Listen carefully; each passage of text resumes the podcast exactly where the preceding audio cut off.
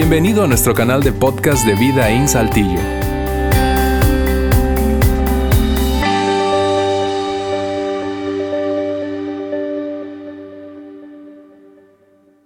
Muy bien, buen día, qué gusto verlos a ustedes. Aquí en el auditorio también ustedes que nos acompañan de diferentes partes de América Latina. Espero que no están mirando desde Saltillo.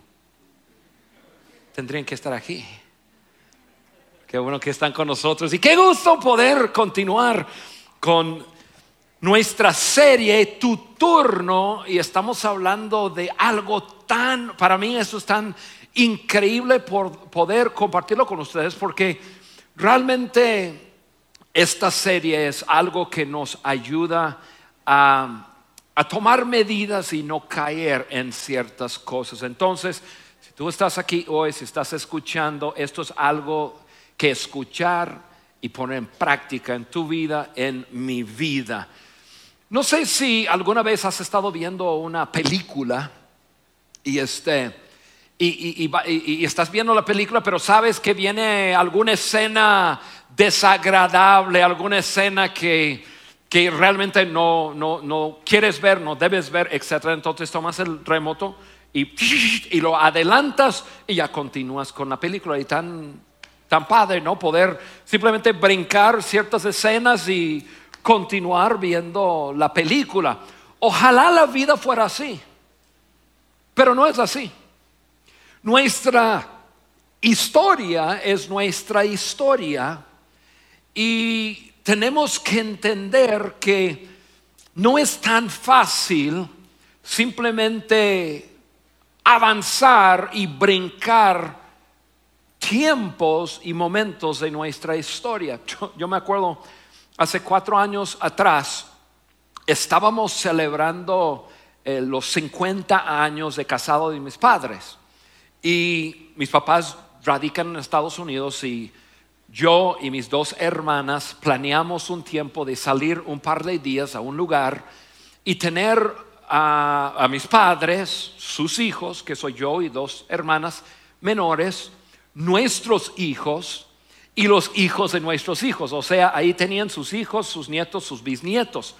Y pasamos un tiempo súper padre juntos, y, pero en una de las tardes nosotros quisimos que mis padres compartieran su historia, que, que sus nietos y sus bisnietos, los más grandes que pudiera entender, eh, escucharan la historia de mis papás, porque tienen una, una historia Em, muy buena.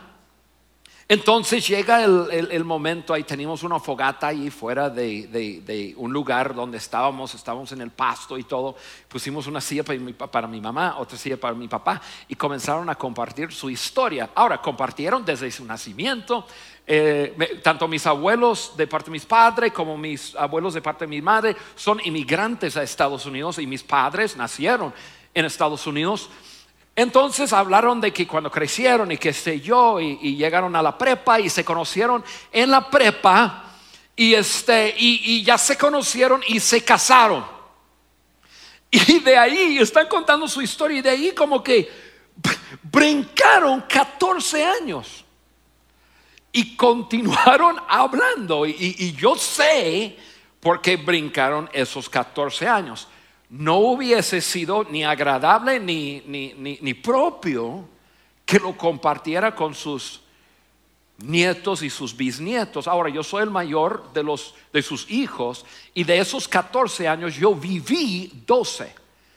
Y eran años de dolor, años de muy difíciles, años de, de que yo como hijo escuché cosas que no debería haber escuchado viví cosas que yo no debería haber vivido. Y ellos tuvieron que brincar 14 años de su historia, aunque yo sé la historia. Y es una parte de la historia de mis padres que no es agradable. Y, algo que, y eso es a donde vamos hoy, que tú y yo necesitamos pensar de una vez ¿Qué historia queremos contar? Ahora, termino la historia con mis padres. Mis papás vivieron 14 años de desastre en su matrimonio. Yo nací y viví 12 con ellos. Y en el día, el día que se, que se estaban divorciando, el día que mi papá juntó sus maletas y se fue de casa, ese día, por primera vez en nuestra vida, una persona, una mujer llegó a la casa de mis papás y le compartió a mi mamá acerca de Dios. Nosotros no, nada, crecimos nosotros en, en un ambiente sin Dios. No sabíamos que Dios existía. Y, este, y, ese día mi mamá decidió pues darle oportunidad a, a, Dios a hacer algo en su vida.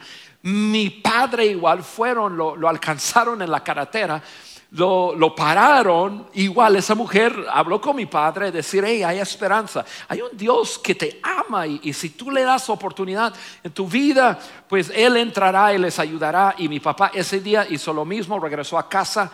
Y es por eso que hoy día podemos celebrar, ahora van en 54 años de casado. O sea, hay una parte donde, donde brincan su historia y luego llega a otro momento y continúan. Tú quieres tener parte de tu historia que tendrás que brincar. Yo no quiero tener secciones de la historia de mi vida en donde yo tengo que brincar porque son desagradables, son de dolor, son de, malas decisiones y, y de pena y vergüenza. Y de eso les quiero hablar hoy. Mira, hoy lo que les voy a compartir es súper sencillo. Incluso todo está basado en una sola pregunta, que es la segunda pregunta que estamos viendo en la serie. La semana pasada vimos la primera pregunta con Ale. La pregunta que vamos a ver hoy es, ¿qué historia quieres contar? ¿Qué historia quieres contar? Cuando otras personas comparten tu historia, ¿qué quieres que ellos comparten? ¿Te has puesto a pensar eso?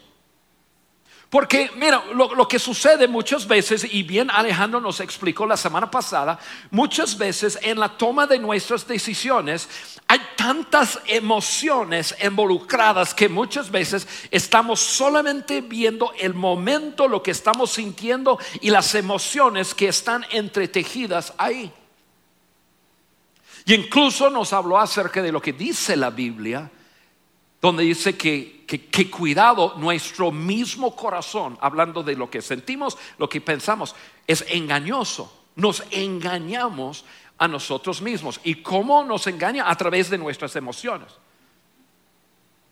Entonces, lo que muchas veces sucede es que nosotros estamos tomando decisiones ya en el calor del momento, sintiendo esas, esas emociones fuertes y no pensamos más adelante cómo se va a escribir en nuestro currículum la historia de nuestra vida, los sucesos. Realmente, hombre, quieres tener escrito en la historia de tu vida que un día no pudiste controlar tus emociones y le dijiste a tu hijo lo que no deberías haberlo dicho y él se enojó y hubo palabras y él se fue de casa y no lo has vuelto a ver. Lo que pasa es que cuando estamos en el momento no estamos pensando en ¿Qué historia quiero contar? Estamos pensando en, es que yo le voy a decir y es que eso y es una injusticia. Pero es por eso que muchos de nosotros tenemos pedazos de nuestra vida que queremos brincar. Tenemos pedazos de nuestra vida que, nos da pena hablar de ellas. Y hoy yo quiero hablar con ustedes en, en, pensar más adelante cuando estamos en el calor del momento, ¿qué está en juego? ¿Qué está en juego? ¿Qué está en juego en la, en la toma de nuestras decisiones. O sea, aquí tenemos una, dos flechas, tenemos una, una, una Y. Ok, ¿qué está en juego? Si me voy por este rumbo, ¿qué se va a escribir de mí algún día? Si voy por este lado, ¿qué se va a escribir de mí algún día?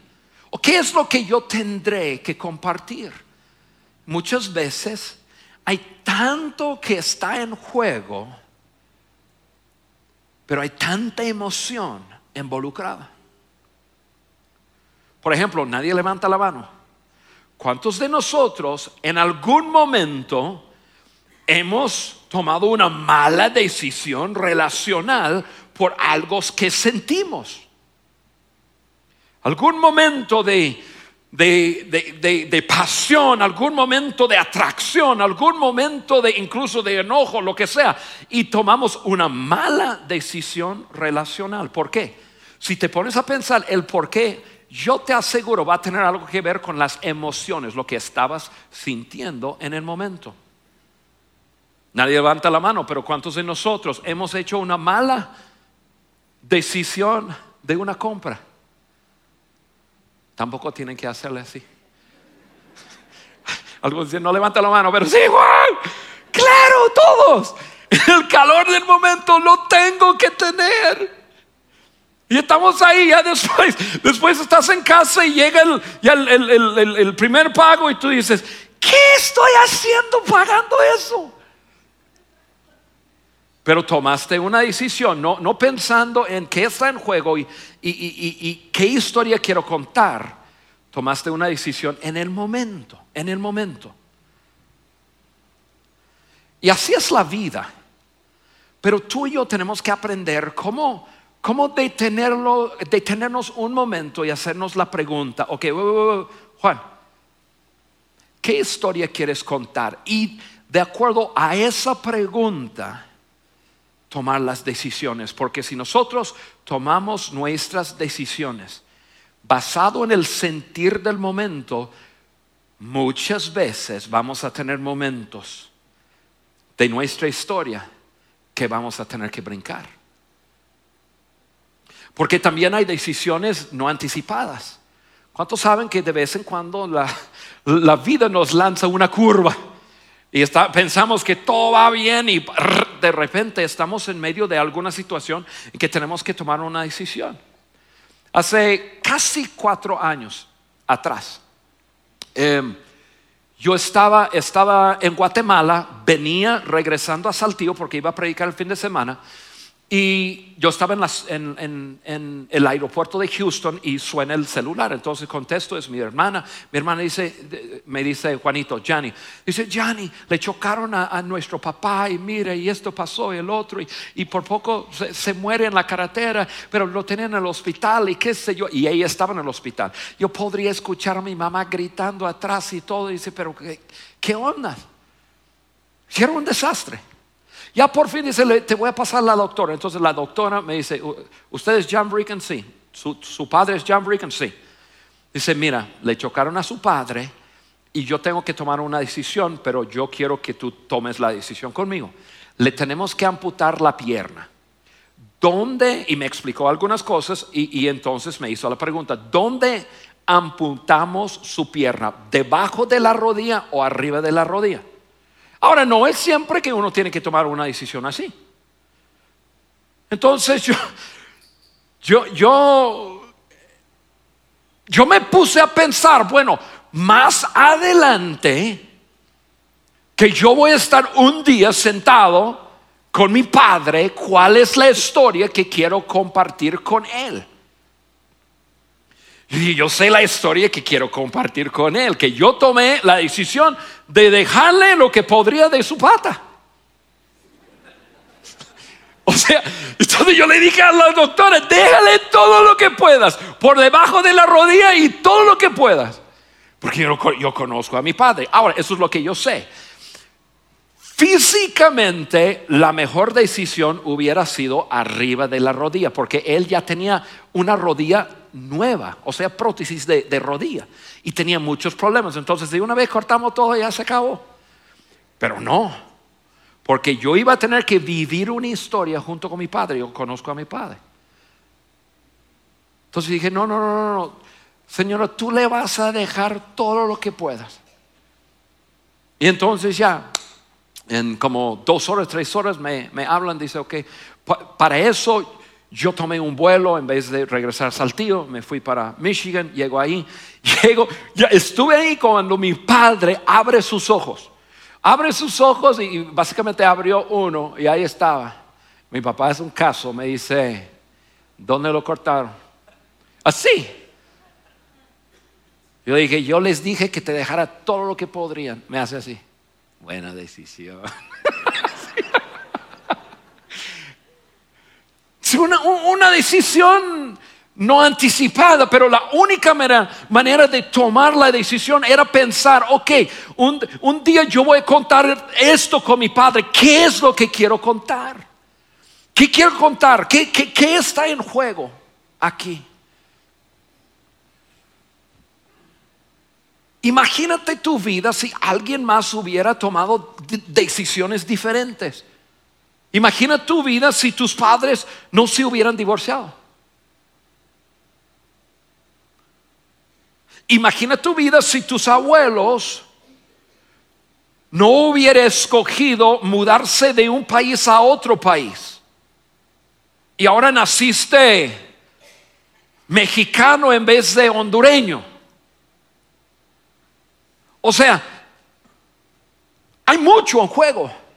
Mi esposo y yo, Carlos y yo, decidimos hace treinta y tantos años atrás, nos cambiamos de país.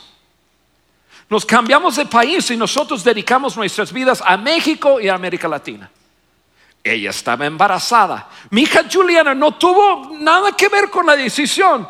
Sin embargo, en vez de nacer norteamericana, nace tapatía, nació en Guadalajara.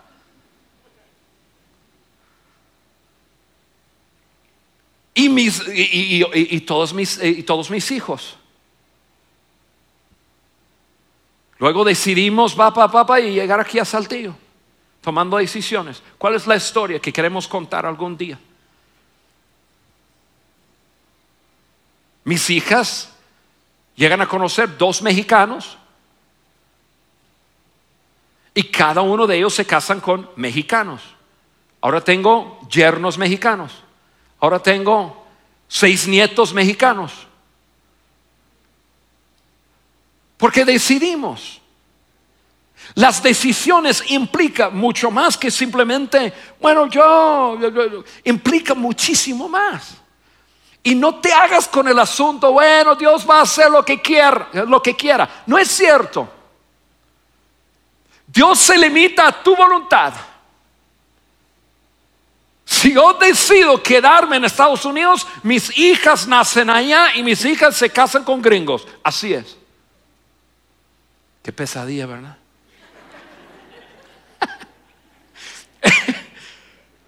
Porque la gente que sobre espiritualizan cosas dice, no, pero si es la voluntad de Dios, Dios hubiera hecho que un mexicano se vea. No, no, no, no, no. La Biblia dice que Dios nos dio a nosotros un libre albedrío. Nosotros decidimos nuestras vidas y hay resultados de nuestras decisiones. Y Dios está ahí para decir, échale.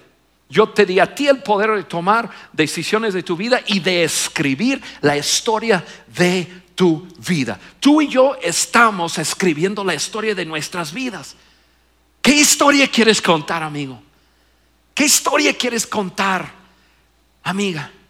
Pero hay que tomar en cuenta nuestras decisiones tienen sus resultados. O en otras palabras lo voy a decir de esta forma. Las decisiones privadas tienen repercusiones públicas. No hay nada que no, hay nada así como una decisión privada.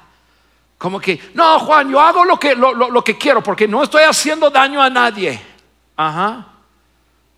Si un joven dice, no, no, no, no, eso que inyecto eso, eso no, yo no estoy haciendo daño a nadie. Ajá. Déjame contar la historia. Inyectas una vez, dos veces, cinco veces, te vuelves adicto. Luego tu familia, que está en juego, tu familia, tiene que comenzar a desembolsar lana por tus decisiones. Y además de eso, haces daño a tu cuerpo. Un día seas más grande, comienzas a tener toda una serie de situaciones eh, físicas y tus hijos están pagando el precio. Y no estoy diciendo que cualquier enfermedad es algo de alguna situación. No es así. simplemente sígueme el ejemplo. Sí, pero cuando tú eres un joven estás pensando, yo no estoy haciendo daño a, a nadie, esa cosa es, eso soy yo, yo hago lo que quiero con mi cuerpo. Ajá. Regreso a la semana pasada, te estás engañando a ti mismo. Tu corazón te está engañando. No es cierto. Nuestras decisiones privadas tienen sus repercusiones públicas. O sea, un día todo el mundo va a saber todo. Y la mayoría de las cosas salen, salen a la luz mientras estamos vivos toda vida. Entonces, yo quiero que me pongan dos preguntas aquí. La semana pasada vimos la pregunta que Ale nos compartió. Ok, siendo, estoy siendo honesto conmigo realmente. Entonces, en medio de la situación, me hago la pregunta, ok, me estoy engañando, me estoy, me estoy engañando diciendo, si yo me inyecto esta, esta sustancia, no va a pasar nada, o eso no afecta a nadie. Me estoy haciendo honesto conmigo mismo. Realmente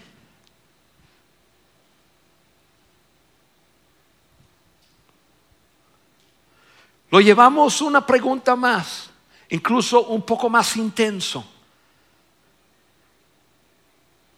¿Qué historia quiero contar? ¿Qué historia quiero contar? Algún día cuando yo esté sentado y mis nietos me están diciendo, abuelo, cuéntame, cuéntanos la historia de tu vida. Porque hay algo que yo sé acerca de ti, acerca de mí. Todos queremos contar nuestra historia completa y queremos nosotros mismos ser los héroes de nuestra historia. Hay que pensar de una vez entonces. De una vez. Que seamos nosotros los héroes. ¿Por qué? Porque esto es la verdad. Toda decisión produce un resultado y ese resultado llega a ser parte de nuestra historia. Toda decisión produce un resultado y ese resultado es parte de nuestra historia. Incluso podemos decirlo así, cada etapa de nuestra vida, dentro de la cual hay decisiones, resultados y historia, cada etapa de nuestra vida es como un capítulo en la historia de nuestra vida. ¿Cuál es la historia que quieres contar? Joven, señorita, ¿cuál es la historia? ¿Quieres contar una historia, señorita, una historia como esta? Bueno, comencé a salir con muchacho, él sí se me hacía un poco irresponsable, pero bueno, era guapo y pues no sé, comencé a salir con él, salimos, nos hicimos novios, un año, un año y medio, pero él seguía con sus, con sus cosas tontas y, y después de dos años tuve que romper con él. ¿Realmente quieres, como parte de la historia de tu vida, que perdiste dos años de tu vida jugando en una relación que realmente no llegó a nada? ¿Realmente quieres eso? Piénsalo. Y a lo mejor tú estás sentado aquí pensando, bueno, Juan, eso no es una historia tan mala, podría ser peor. Sí, pero, pero, pero tú escribe tu historia, una historia maravillosa, fantástica. No tiene que ser una historia de fracaso, de pérdida y de esto, del otro. Puede ser una historia tan mágica, tan increíble, pero tiene que ver con la toma de decisiones.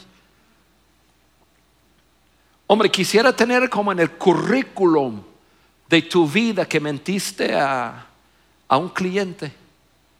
Porque trabajas en una empresa y tu jefe te dice, oye, ese cliente es muy importante. Tienes que decirle tal y tal cosa.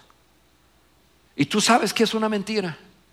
Pero tu jefe te presiona y tú dices, bueno, es mi trabajo y, eso, y te presentas con ese cliente y le mientes y te cacha en la mentira. Y por cacharte te despiden de la empresa y tú estás pensando, qué injusticia, que mi jefe me dijo y todo. Sí, sí, sí, sí, pero piénsalo, tú quisieras tener en el currículum de tu vida, de la historia de tu vida, que eres un mentiroso, que mentiste a un cliente. Si la respuesta es no, piénsalo antes. ¿Qué historia quieres contar? ¿Qué historia quieres contar con tu vida? O que perdiste tu trabajo y entonces ya caíste en esa depresión y comenzaste a tragar y tomar y tomar y tomar y perdiste un par de años metido en algo que nada que ver. ¿Qué historia quieres contar? ¿Qué historia? O tu señora, las cosas no están bien en casa. Tú y tu marido ya tienen rato, cada vez más y más, chocando, peleando. Y hay un hombre en la oficina donde trabajas que te está echando ojo y tú sabes. Y, sabe que si tú estás dispuesto, Él estaría dispuesto a tomar la relación y llevarlo a otro nivel. Y tú estás pensando, y de todas formas, Él me trata mucho mejor que, que mi esposo. Y las emociones, y es que eso me atrae tanto y esto. Ajá. Pero espérate, ponte a pensar un momento. ¿Realmente quieres como parte de la historia de tu vida que tuviste una aventura sexual con un compañero de la oficina fuera de tu matrimonio? lo, ¿Lo quieres compartir con tus nietos? ¿O vas a tener que hacer así con tu vida? Sí, sí, sí, pero brincamos acá.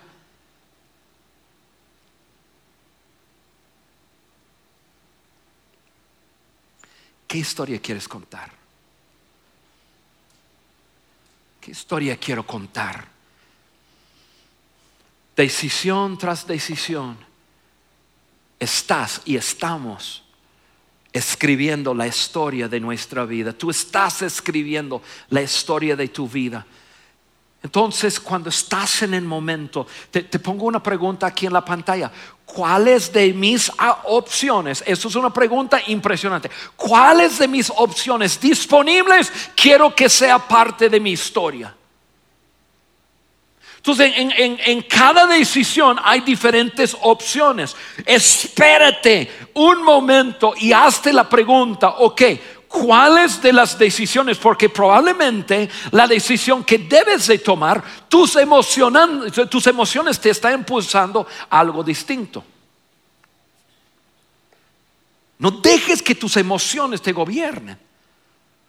Mejor ponte a pensar, ok, ¿cuáles de mis opciones yo quiero que sea parte de mi historia?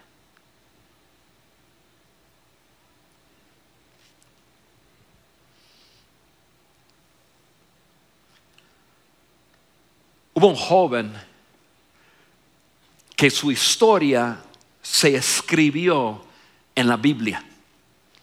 Yo quiero tomar unos momentos y compartirles su historia, porque su historia es un ejemplo real y un ejemplo viviente de cómo una persona en un momento crítico y un momento de depresión comienza a avanzar la cinta y pensar cómo quiero que sea mi historia. Y eso le llevó a tomar unas decisiones muy buenas, que por eso nosotros podemos compartirlo hoy. Nombre de ese muchacho se llama José. José, José vivió aproximadamente 1850 años antes del nacimiento de Jesucristo. Y José nació en, el linaje de, los judíos. Si lees la Biblia, tú puedes leer acerca de su, de, su abuelo, de su padre, bueno, su, bisabuelo, su padre, em, o su abuelo, su padre, y luego él. Y ese muchacho, José, nace en una familia con once hermanos. Ahora, tuvo once hermanos porque su padre tuvo cuatro esposas. Ahora, no lo recomiendo. Estoy contando la historia. Así que por contar la historia, no vayan a creer que yo estoy así apoyando el asunto del padre de, de este muchacho. Ahora, Entonces, el padre, él tuvo cuatro esposas y tuvo hijos. Con incluso en el momento de la historia, una de sus esposas estaba embarazada. Entonces, eh, estaba por ser parte de una familia de 12 hermanos. Tenía actualmente 11 hermanos. La mamá de José era el esposo, perdón, la esposa favorita de su padre. Entonces José era su hijo favorito. Entonces José es el hijo favorito de un padre que tienen otros 11 hijos y obviamente una situación así crea un montón de, celos y disgustos y situaciones y qué sé yo. Puedes leer toda la historia, pero, pero así era su familia. Entonces resulta que sus otros hermanos, y él era el más pequeño de esos once, entonces sus otros hermanos estaban en el campo, estaban fuera de casa un día, y su padre le envía a él a ir con sus hermanos. Entonces ahí están los otros once, viene así caminando José, y, los hermanos lo ven y dicen, ahí está el mugroso hermano nuestro, y qué sé yo, y, y no, pues vamos a, oye, lo matamos. Y se ponen de acuerdo en matarlo. Pero el, hermano mayor como que le, cae el 20 en que como que vamos a, matar un hermano nuestro. No, no, no, mejor no lo matemos y, y, le, tiran a un pozo. Y cuando lo tiran a un pozo y lo iban a dejar ahí, ven que viene pasando una caravana de personas de Egipto que ellos trabajaban en el negocio de los esclavos. Así era, yo no estoy promoviendo esclavitud ni nada de eso, simplemente la onda, esa es la historia. Entonces el hermano mayor dice, hey, sacamos una lana, le vendemos como esclavo a esa raza. Entonces ahí viene pasando y dice, hey, tenemos un esclavo y todo. Entonces sacan a José y lo venden como esclavo a unos egipcios. La historia nos dice que lo llevan a, a Egipto y un hombre llamado Potifar lo compra. Entonces, José, un muchacho, dicen que probablemente tenía entre 17 y 19 años, un chico, un muchacho, es vendido, está viviendo a, a una gente viviendo en otro país y ahora es un esclavo. Y José tiene una decisión que tomar. Bueno, Caigo en mi depresión, en las injusticias de la vida y que la vida me ha tratado mal o qué sé yo. Y, José de alguna forma tendría que tomar una decisión. La decisión la tomó en base de una historia que algún día José quisiera compartir. Más adelante lo veremos. Entonces José entra y decide, bueno, con mi nuevo patrón le voy a echar ganas. Y comienza a echar ganas con Potifar. De tal forma que se muestra tan fiel, tan leal a su nuevo patrón, que Potifar le agarra una confianza y comienza a ponerle más y más y más responsabilidad. Y ahí es donde encontramos el momento de nuestra historia. Y lo vamos a leer juntos. Está en Génesis 39, versículo 6. Voy a poner aquí en la pantalla lo que dice acerca de Potifar. Dice, por eso Potifar era el dueño ahora de José. Ah, y a propósito, Potifar era un hombre de, mucha, de, mucho nivel, de mucho dinero y de mucha posición. O sea, no era un cualquier, eso era un jefe en Egipto. Dice, por eso Potifar dejó todo a cargo de José. Ah, ah, por causa, eh, perdón, por eso ¿Por, qué? Porque él era tan fiel y echaba tantas ganas. Dice, por eso Potifar dejó todo a cargo de José y tan solo se preocupaba por lo que tenía que comer. En un segundo voy a poner el resto del versículo aquí y se van a dar cuenta que el escritor aquí mete una frase aquí tan fuera de, de lo normal y que nos va ya a introducir en el resto de la historia. Entonces, hasta el momento, Potifar está súper contento con José, José está echando ganas ahí con ellos y, Potifar no se preocupa por nada y José está siendo súper leal y en medio de una dificultad, de todas formas, va. Y la Biblia dice, el resto del versículo dice, José tenía muy buen físico y era muy atractivo. Cuando yo leí eso la primera vez, yo dije, pero ¿por qué metió esto acá? Pero, pero como pues más o menos yo, yo dije, nah, si, si eso la Biblia lo menciona, algo viene. Ahí viene telenovela, seguramente. Entonces José tenía un muy buen físico y era muy atractivo. Versículo 7. Después de algún tiempo, la esposa de su patrón, o sea, la señora Potifar, empezó a echarle el ojo y le propuso, acuéstate conmigo.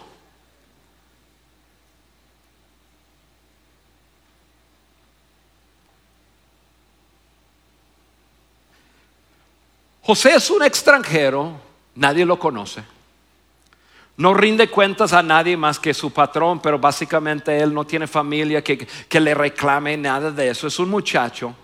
Y ahora la esposa de su patrón le está echando ojo, y no solamente echando ojo, dice que le, le, echó el ojo y le, le, propuso, y yo no creo que le propuso así eh, como, como un discurso, hey, acuéstate conmigo. No, yo creo que, yo no sé cómo lo pero yo, yo, me imagino que un día se, se agachó y dice, hola, hola mi Josecito. Yo no sé cómo las mujeres hacen esas cosas, pero, pero ustedes lo van a, yo no sé qué onda ahí, pero yo me, yo me imagino, ajá. Oye, ven para acá, acuéstate conmigo.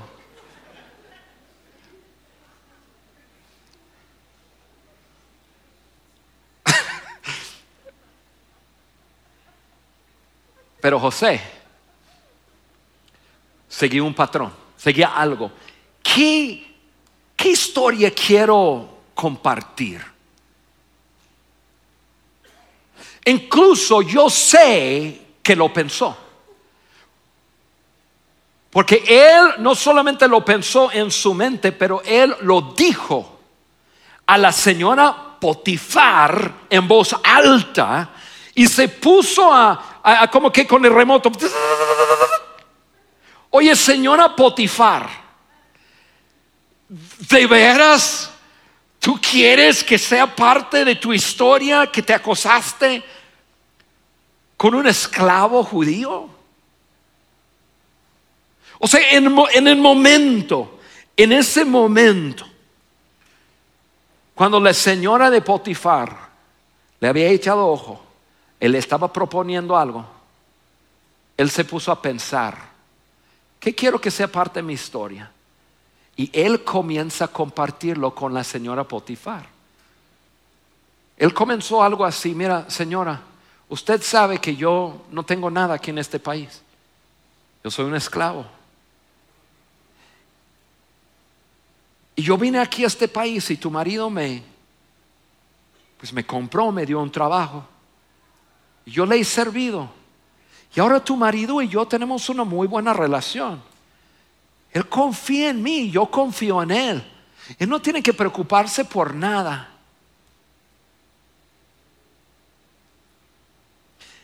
Y luego le dice esto.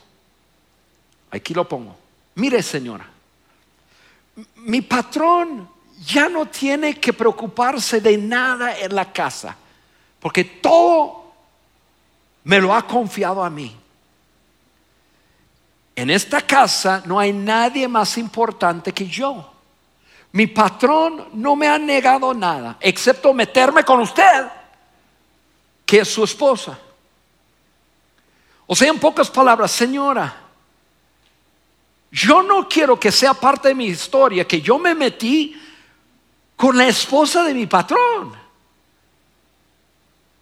Y Señor, yo no creo que tú vas a querer que, que, sea parte de tu historia, aunque yo sospecho que la señora no le importaba y que lo había hecho con otros. Yo tengo prueba que es cierto esto. Les voy a decir. Y luego le dice, ¿cómo podría cometer tal maldad y pecar así contra Dios. O sea, José se trasladó de su momento a un poco más adelante. José se trasladó del momento de probablemente una tentación. Era un muchacho. Y la señora ahí, en toda su gloria. Y el muchacho se traslada más adelante y dice, yo me voy a tener que mirar a los ojos de mi de mi Dios. Yo no quiero estar cargando eso, yo no quiero llegar ante Él con la cabeza agachada. Yo no quiero llegar ante mi patrón con la cabeza agachada. No, señora, no, no, no, no, no. No, no, no. Entre tú y yo no hay nada. Porque yo sé qué historia quiero compartir y eso no es la historia que quiero compartir. La Biblia sigue con la historia y versículo 10 dice, y por más que ella lo acosaba día tras día, o sea, no fue una sola vez. Todos los días, yo me imagino que José levantaba en la mañana pensando y día tras día para que se acostara con ella y le hiciera compañía. José se mantuvo firme en su rechazo, no, no y no y no. Yo no quiero tener eso como parte de la historia de mi vida. No lo voy a hacer. Y esto es lo que pasa. José es vendido por sus hermanos. Ojo, el día que sus hermanos le vende a José, ellos toman una chamarra básicamente de multicolores y lo bañan con sangre. Y llegan a su padre y le dice, papá, encontramos este saco de su hijo José. Hay de ser que un animal le agarró. Nuestro hermano está muerto. Ese día, como parte de su historia, el resto de sus vidas, once hermanos se convirtieron en mentiras por toda la vida, en mentirosos, perdón, por toda la vida. Imagínense todas las veces que se sentaba en la mesa con su padre y su padre en un momento de pensar en su hijo José decía, ay, ojalá José estuviera con nosotros, yo no sé, ese maldito animal y todos ellos. Todos los días teniendo que vivir con, somos mentirosos.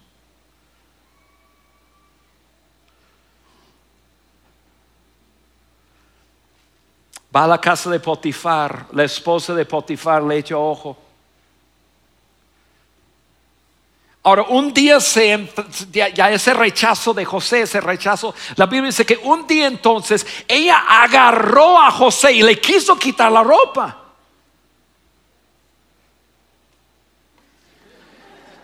¡Qué mujer!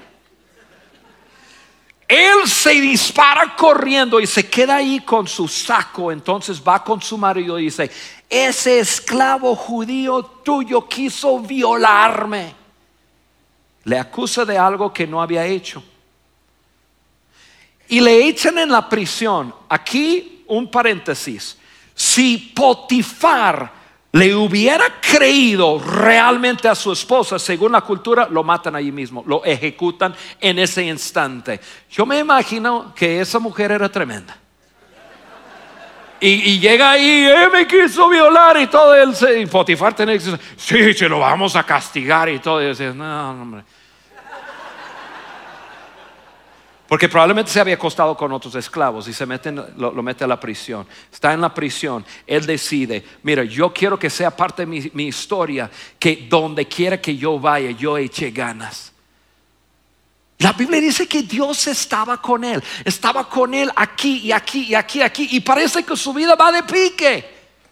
Porque a veces uno no puede controlar lo que le pasa en la vida. Lo único que puede controlar son sus actitudes en el momento. Y si tú estás escribiendo y estás escribiendo la historia de tu vida, piénsalo.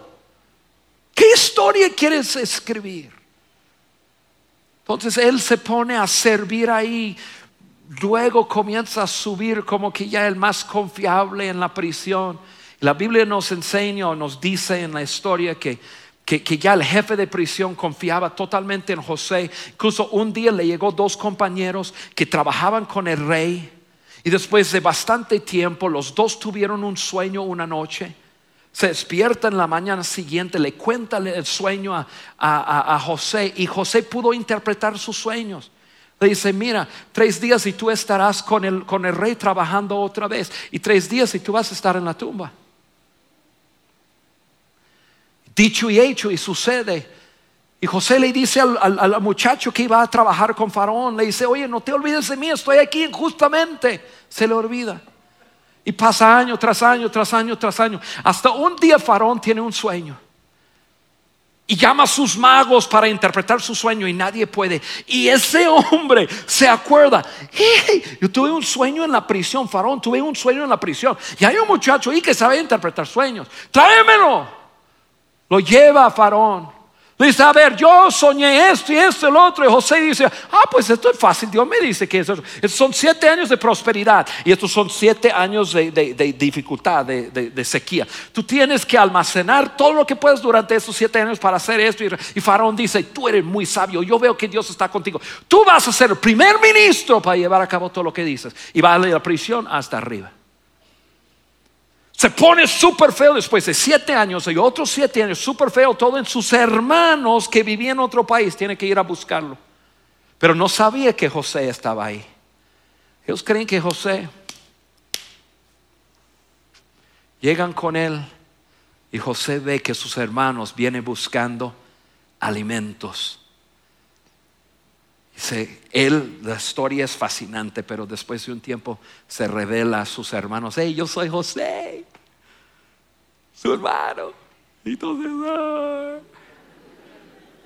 nos va a matar. Pero José era otra onda, él pensaba en su futuro. No, yo no quiero que esté escrito en la historia de mi vida que maté a mis once hermanos por venganza. Yo quiero que se escriba en la historia de mi vida que fui un hombre lleno de gracia. En el momento que pude, fui misericordioso. Y él dice, vénganse todos, traigan a mi papá para acá.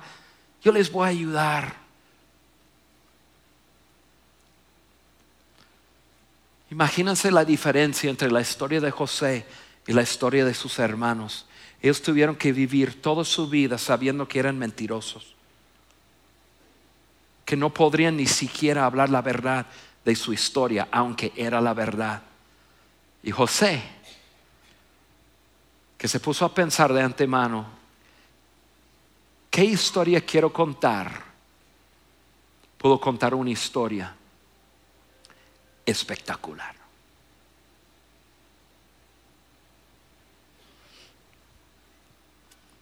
¿Qué historia quieres escribir? Que en un momento de impulso te metiste a, dormir con tu secretaria. Que en un enojo ¿Le pegaste a alguien?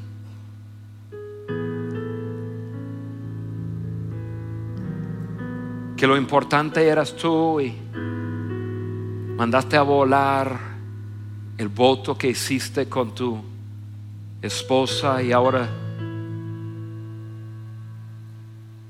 cae el peso sobre tus hijos. ¿Qué historia quieres contar? Decide de una vez. Estás escribiendo tu historia. Una decisión a la vez.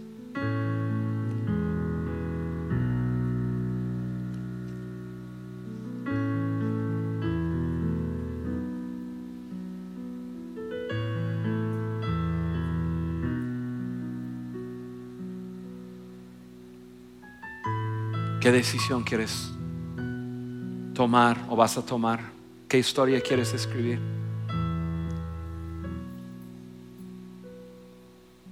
Nunca es demasiado tarde. Algunos podrían pensar aquí, bueno, es que ya hay, hay mucho que tengo que brincar. Ok. Pero hoy, ya sabes, no eres responsable por lo que no sabías, pero ahora sabes. Entonces en, unos segundos yo voy a hacer una oración. Pero esa oración yo, yo, yo quiero que tú también tomes algunas decisiones.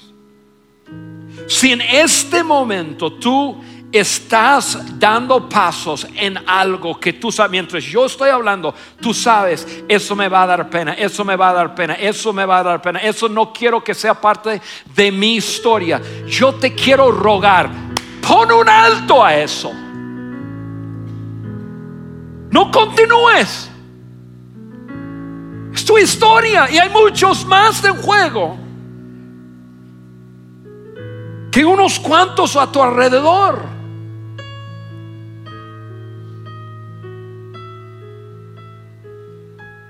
podrá ser que estás en un momento de tu vida que tú tienes una decisión delante. Ponte a pensar, ok, ¿qué quiero yo que sea parte de mi historia? Y decide, por favor. Estamos dando esta serie porque porque amamos a cada persona aquí. Y esta verdad es igual para mí. Yo me acuerdo más de 25 años atrás, muchos de ustedes saben que Carlos y yo tenemos un hijo discapacitado. Muchos años atrás, cuando ya nos entregaron nuestro bebé a decirle, él es ciego, él no tiene ninguna capacidad mental, nunca hablará, nunca caminará y va a ser sumamente difícil para ustedes. Ustedes imposible que pudieran regresar a vivir en México. 93% de probabilidad de divorcio en, sus, en, familias así y problemas psicológicos con los, con los otros, con sus hijos. Tienen que poner ese niño en un hospital del Estado.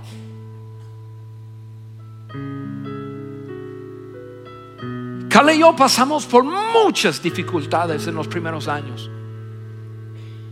Y los dos, siendo honestos, los dos quisimos en diferentes momentos levantar la bandera blanca y decir, ya no podemos, pero tomamos una decisión. Algún día yo quiero contar mi historia con personas a decir, decidimos que nuestra historia iba a ser diferente. Y, Dios ha sido muy bueno con nosotros. No, no es por nosotros. Solo tomamos la decisión y Él nos ha ayudado.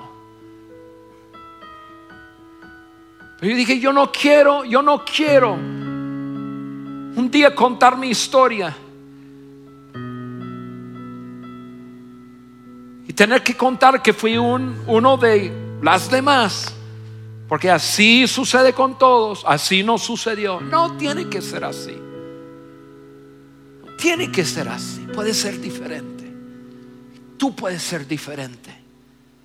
Como José fue diferente pero tienes que decidir.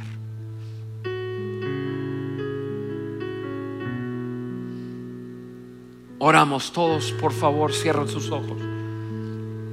Y si tú necesitas tomar una decisión importante, una decisión fuerte en esta mañana o tarde ya, por favor de hacerlo, sé valiente, decide. Yo escribiré la historia de mi vida de tal manera que un día lo puedo compartir todo. Padre, yo te pido por cada uno de nosotros que estamos en este auditorio. Te pido que nos ayudes a hacernos responsables por lo que acabamos de escuchar. No podemos hacer nada en cuanto al pasado. El pasado pasó. Pero Dios hoy puede ser el primer día de una vida nueva para cada uno que estamos aquí. Yo te pido, Dios, que tú nos ayudes. A cada vez que tenemos que tomar una decisión, tomar un segundo y pensar, ¿Qué historia quiero contar? Y que esa pregunta nos guíe a las decisiones correctas. Yo te pido por cada persona en este auditorio hoy o cualquier persona escuchando el podcast o el streaming.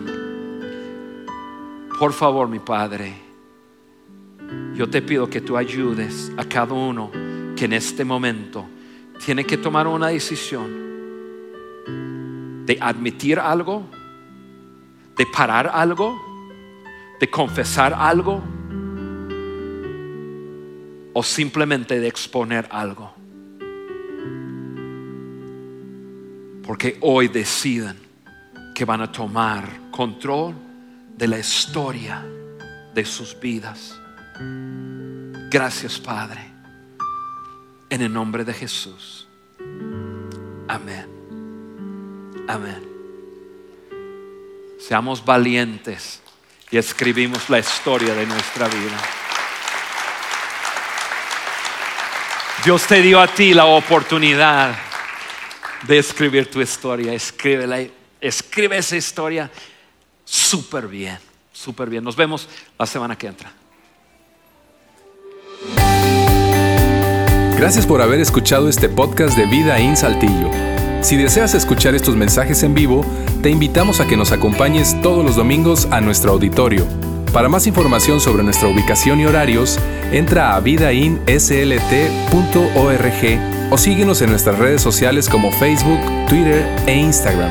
Nos vemos la próxima semana.